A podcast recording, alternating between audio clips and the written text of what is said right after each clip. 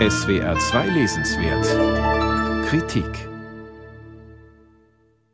Wegen der eingeschliffenen Sicht auf zentrale Ereignisse des Zweiten Weltkriegs blieb der Blick von Süd nach Nord, vom Indischen Ozean auf den europäischen Kontinent und seinen nordafrikanischen wie mittelöstlichen Saum weitgehend verstellt, schreibt der deutsche Historiker Dan Diener in Ein anderer Krieg.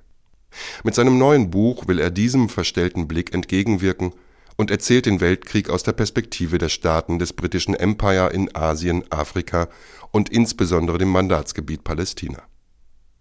Er zeigt, wie das britische Kolonialreich langsam zerfiel und sich in Indien, Ostafrika und Palästina eigene kleine Kriege mit dem Weltkrieg verschränkten, dessen Vorspiel oder Hintergrund bildeten.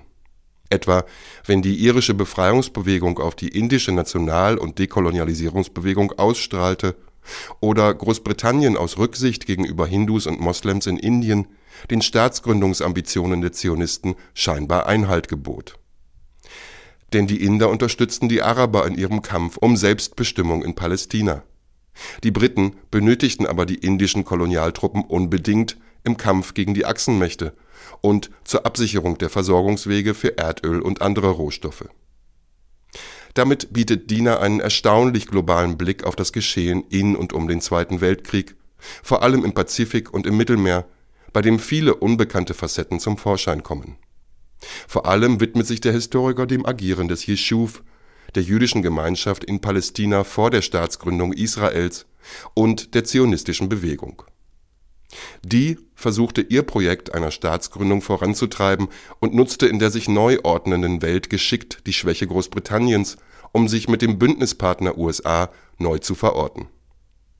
Innerhalb der zerstrittenen Zionisten setzte sich zu dieser Zeit der Imperialismus eines Ben Gurion durch, der klar koloniale Ansprüche vertrat und die Araber von Beginn an aus Palästina vertreiben wollte. Die Zionisten um Ben Gurion betrachteten das Geschehen im Zweiten Weltkrieg allein aus der Perspektive ihres Staatsaufbaus und blendeten dabei selbst die Rettung der europäischen Juden vor der Vernichtung fast vollständig aus.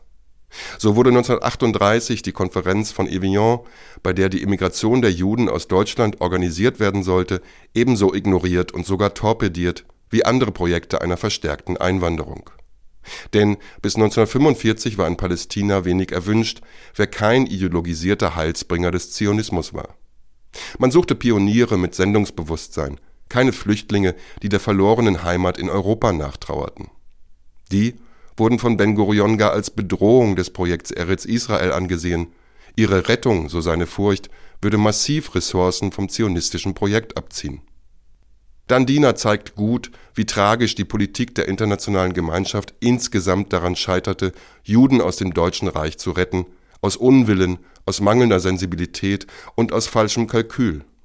Etwa als die Schiffe mit jüdischen Flüchtlingen, die es fast nach Palästina geschafft hatten, im Mittelmeer von den rivalisierenden Kriegsmächten versenkt wurden, weil Großbritannien die Flüchtlinge in Palästina nicht an Land gehen ließ und die USA ebenfalls die Einreise verweigerten bei seiner Darstellung räumt der Historiker auch mit vielen Vorurteilen auf.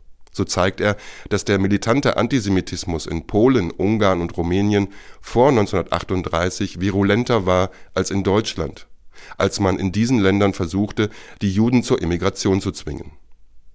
Und er weist auf ungeahnte Aspekte hin, entgegen allen Klischees, etwa wie die Bombardierung Haifas und Tel Avivs im Sommer 1940 durch die italienischen Faschisten Juden und Araber in Palästina besser zusammenbrachte oder dass im palästinensischen Korps, das unter britischer Flagge agierte, Juden und Araber gemeinsam kämpften, unweit von Auschwitz in Kriegsgefangenschaft gerieten, dann aber nicht im Gas sterben mussten, wie die europäischen Juden, sondern gegen deutsche Kriegsgefangene der Briten ausgetauscht wurden.